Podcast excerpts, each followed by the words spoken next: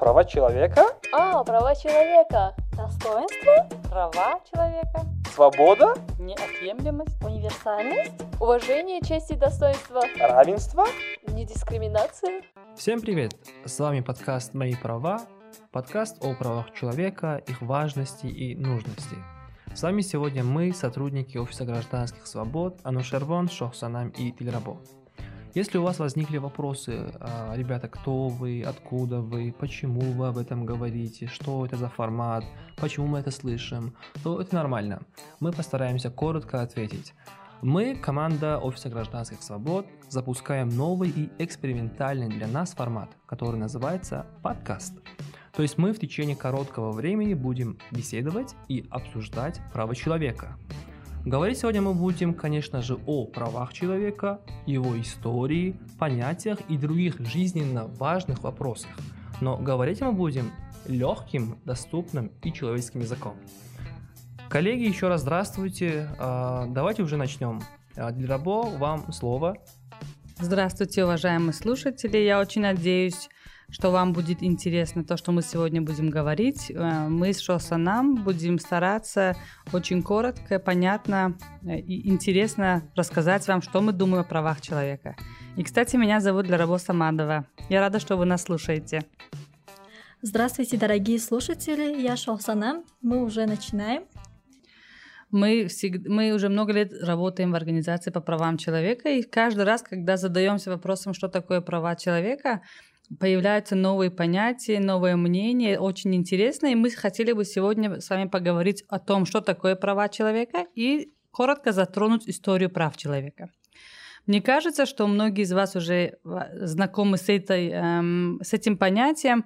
Последние 10-20 лет э, стало очень популярно, модно говорить о правах человека. Это что-то очень современное для нашей науки, для юридической науки, в особенности Центральной Азии. Что ты думаешь, Асана?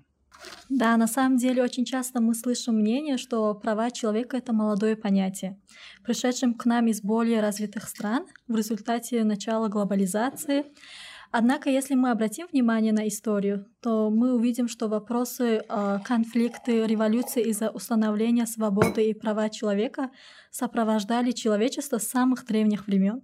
В том числе о правах и свободах человека говорили как о защите от посягательства, уничтожении, порабощении человека. Еще в древние времена люди считали, что права человека естественны. Каждый период развития человека права человека подвергались либо расширению, либо сужению. А, ты мне сейчас напомнила. Спасибо, Нушер, что налил мне кофе, освежил мне память. Я вспомнила, что о правах человека мы уже читали в школе. Помнишь, э, был э, такой принцип, принцип Талиона, законы Хамурапи, мы об этом говорили на уроках истории. А на самом деле эти принципы, эти, эти своды правил, они очень важны, важны для прав человека, потому что они тогда еще устанавливали какие-то правила, как нужно относиться к правам человека, свободам. Например, принцип Талиона, он говорил о том, что каждому человеку нужно назначать такое наказание – уголовное наказание, э, которое соответствует э, преступлению, которое он совершил. То есть э, мера наказания должна быть буквально соответствовать вреду, причиненному вследствие данного преступления. Или, например, закон Хамурапи. Очень интересное индийское название. Напоминает фильмы Болливуда. Но это не о индийских танцах. Это законодательный свод, эм, который создан при царе Хамурапи давно-давно до нашей эры. Эти законы э, имеют 282 параграфа, регулирующие вопросы судопроизводства, охраны различных форм. Законы оказывали влияние на правовую культуру Древнего Востока. На протяжении многих столетий система прав, закрепленная Вавилонским сводом, стала передовой для всего времени и по богатству нормативного содержания используемых юридических конструкций была произведена лишь позднейшим э, правом Древнего Рима. До Древнего Рима законы Хамурапи считали самыми продвинутыми. Давайте я вас дополню и расскажу про первые правозащитные движения в Центральной Азии. А, Великий Кир, другими словами, Куруши Кабир. Этот царь маленького государства Аншан завоевал во второй половине VI века до нашей эры необъятные земли от Средиземного моря до Персидского залива, от берегов Сырдарьи до Нила. пытаясь установить на них прочный мир, объявив столкновение между э, народами нарушением божественной воли. Он на практике применил принципы свободы, заложенные в зороастризме, а иудеям, сослан в Вавилон, позволил вернуться в свою страну и восстановить свои храмы. Среди прочих достижений Кира важно отметить, что несколько важных упоминаний важно отметить, которые э, были включены в его глиняный цилиндр. Цилиндр Кира, на котором Кир Великий повелел выбить клина надписью «Список своих побед и милостивых поступков», а также перечисление предков. Этот артефакт в данный момент находится в Британском музее. Его нашли в вавилонских раскопках в 1979 году. Кир является первым э, правителем, который отменил рабство и провозгласил всех народов свободными. А, также а, действия, в его действиях мы видим, а, что он признавал право на свободу вероисповедания. При своих завоеваниях Кир Великий позволял людям завоеванных земель поклоняться тем богам, которым они раньше поклонялись. То есть э, Кир Великий был э, основателем религиозной толерантности. Очень интересно. Эм, давай еще тогда эм, Пойдем дальше к истории более э, новой. Будем э, постараемся обратить внимание на революции, которые тоже расширили границы прав человека и эм, закрепили несколько очень важных понятий. Это, например, эм, принятие Декларации независимости США 1776 года, которая эм, закрепила понятие равенства, э, прав, то, что они должны быть и присущи всем людям, э, и что люди все созданы равными друг, друг, друг для друга. Это Конституция США, тоже, которая закрепила основные понятия, в которых говорится о правах, свободах и достоинстве человека. Другая очень важная, э, важный документ – это декларация, принятая во время французской революции под названием «Декларация прав человека», 1789 года. Французская декларация была очень прогрессивным документом для тех времен. Ты представь, это более 200 лет назад которая устанавливала естественность и неотчуждаемость права человека. То есть люди тогда уже согласились, что права человека это естественные, и они должны быть у человека просто потому, что он человек. И ни в коем случае права человека, что бы он ни совершал и откуда бы он ни был, ни в коем случае права человека не могут быть отчуждаемы. Это на самом деле очень, э, прогрессив, очень прогрессивный документ.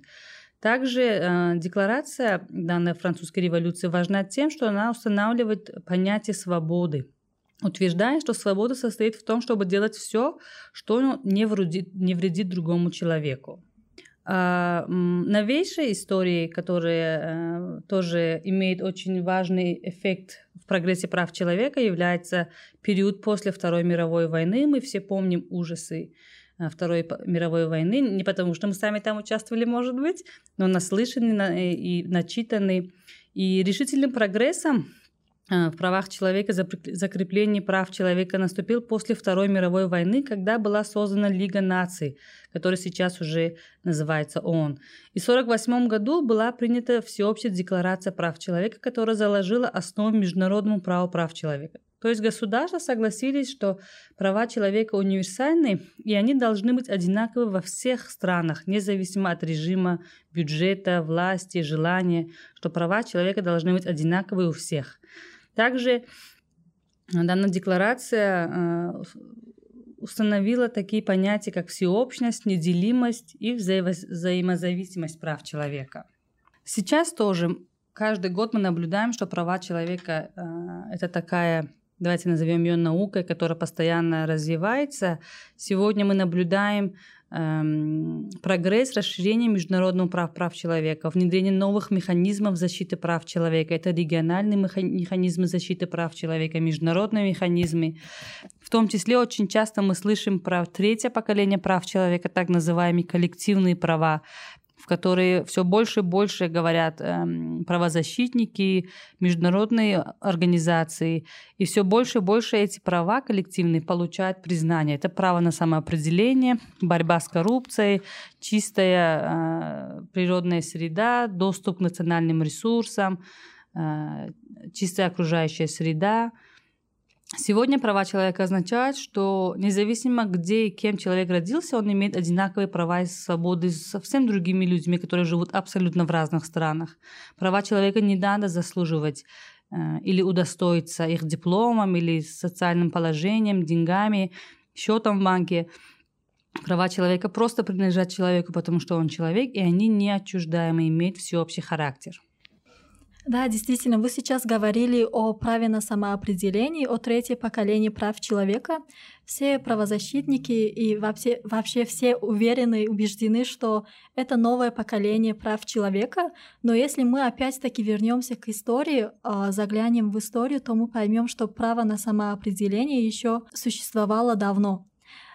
Для этого нам необходимо рассмотреть а, историю Сарбадорон, Движение сарбадоров возникло в Харасане еще в 30-х годах XIV э, века и было направлено против иго-монголов. Сегодняшним термин терминологией это движение продвигало самоопределение народов Центральной Азии. Название этого нар- э, народного движения возникло от лозунга его участников или борьба за свободу народа, или же голова на виселице. Слово «сарбадар» означает «висельник». Сарбадарам удалось даже создать в Харасане самостоятельное государство с центром в Сабзиваре, которое просуществовало почти 45 лет. Сарбадоры призвали горожан оказать сопротивление монгольскому войску э, против их насилию, несправедливым поборам, конфискации имущества. После ухода монголов власть в Самарканде перешла в руки именно сарбадоров. Да, очень интересно интересный взгляд на историю. На самом деле я согласна с тобой теперь, что Сальвадоры, они продвигали самоопределение среди народа. Еще другой истории, которая была историческим важным моментом, которое было до Сарбадоров, является династия Саманидов. Это э, Саманиды, э, говоря сегодняшним Э, молодежным языком, все решали по-братски. Э, Самани, он не убивал правителей, которых выиграл в честном бою. Он давал им э, жизнь.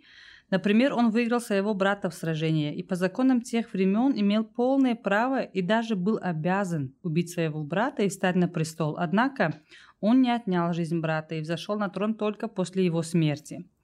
Вообще династия саманидов очень важна для э, персоязычных э, народов, не только потому, что Исмоль Сомони сделал государственным языком э, таджикский язык и создал государство таджиков, но еще тем, что эффективная деятельность саманидских эмиров в деле укрепления политической стабильности государства, всех э, государств Центральной Азии и, и Кавказа была очень важна.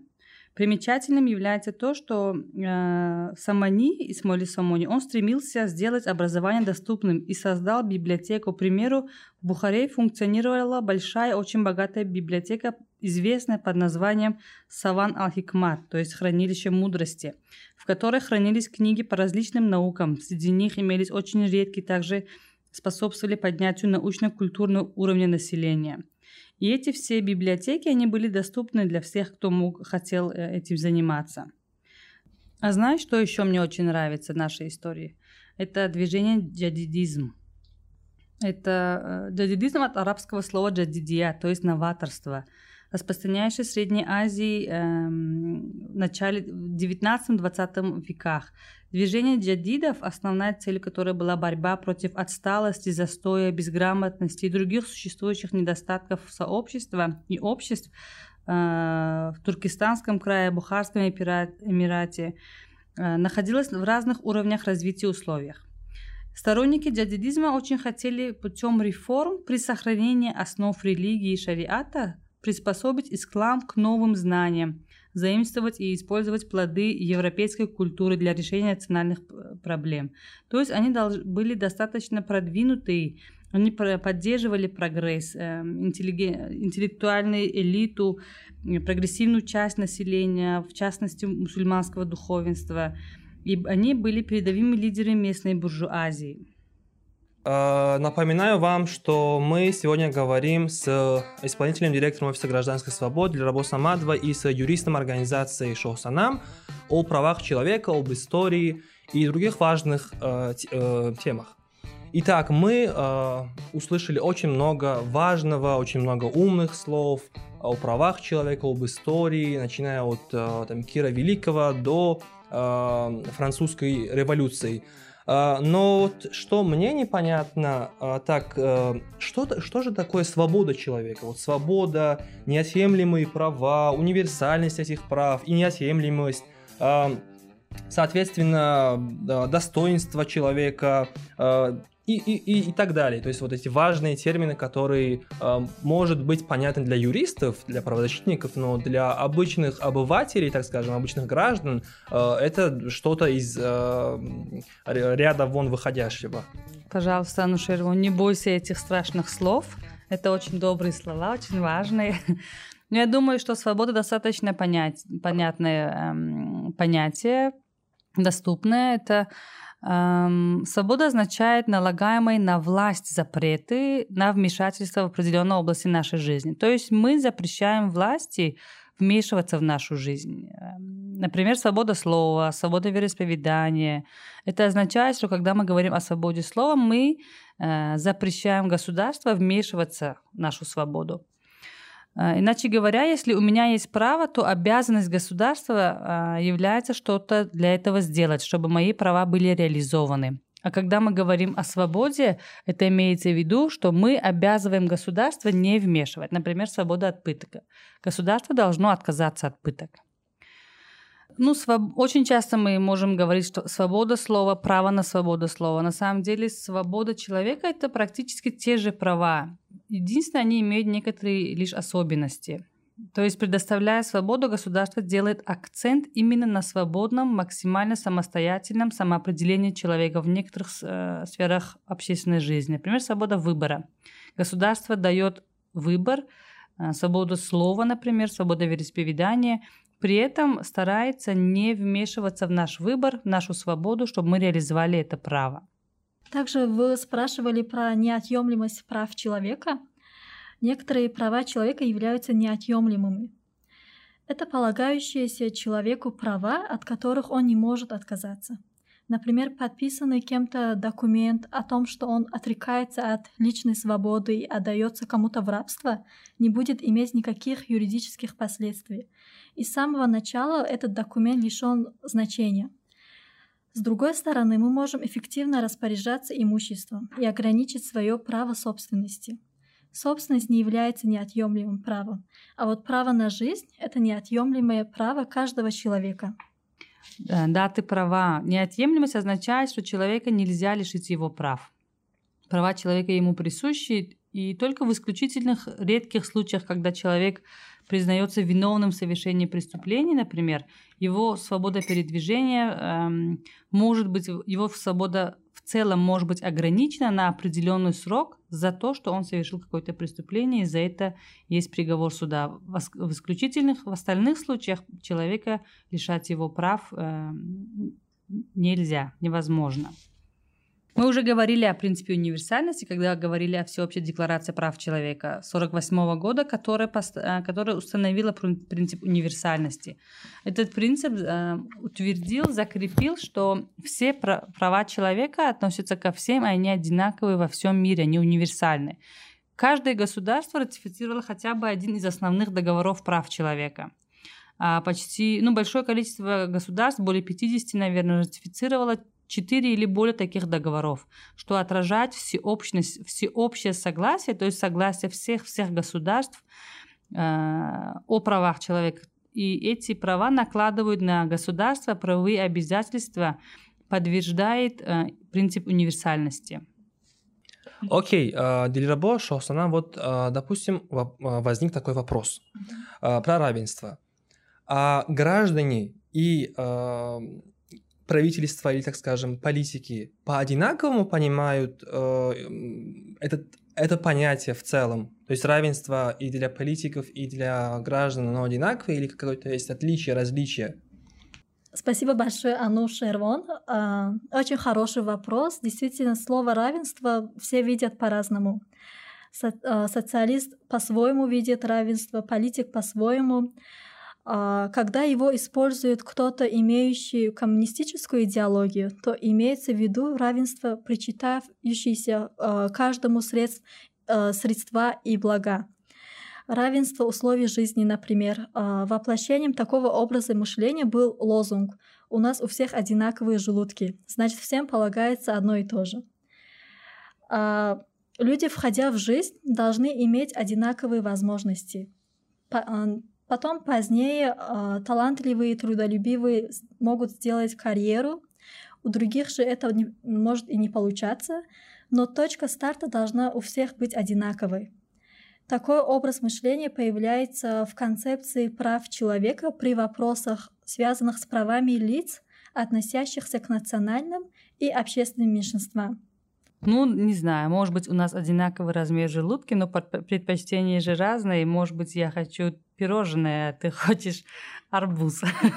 Поэтому эм, у нас долж- должен быть э, выбор, наверное. Стандарт, сегодняшний стандарт, международный стандарты прав человека, э, равенство называют эм, равенство очень близко понятию запрещения дискриминации. То есть дискриминация это когда необоснованно, рационально основывающихся на физических или, или биологических признаков эм, различия людей, прав, их полномочий, возможностей. Э, Так, например, положение, запрещающее незрячему вести автомобиль, не является дискриминацией, по- поскольку это рационально, да. Но запрет на выдачу водительских прав женщинам э, является явным э, проявлением дискриминации. И поэтому сегодня, говоря о стандартах прав человека, когда мы говорим о равенстве, мы говорим о равных правах, эм, о равенстве перед законом и судом и отсутствии дискриминации, запрета дискриминации. А теперь всем нашим слушателям мы хотим эм, дать домашнее задание, самостоятельную работу, найти на наших страничках кроссворд, который мы зра- разработали с э, терминологией, это глоссарий о правах человека, который вы можете прочитать, заполнить и получить еще больше информации о правах человека и самостоятельно эм, разработать свое понятие определенных терминологий. Большое вам спасибо за ваш интерес. Спасибо большое, Дилрабо, за беседу и Анушервон за интересные вопросы. Всем удачи! А, Спасибо, Дильраво, Шохсанам, за очень интересную беседу. Я уверен, что наши слушатели для себя поняли очень многое, открыли новые, новые вообще понятия, новые знания, новую отрасль, которая для них, я, я уверен, что э, понадобится, будет нужна и важна. И э, напоминаю, что Офис гражданских свобод э, в дальнейшем будет, э, будет э, записывать такие же подкасты, э, аудиоуроки по правам человека. Э, Это был наш первый урок, и в дальнейшем ждите других, другие наши темы и уроки. Увидимся, до скорой, до скорой встречи.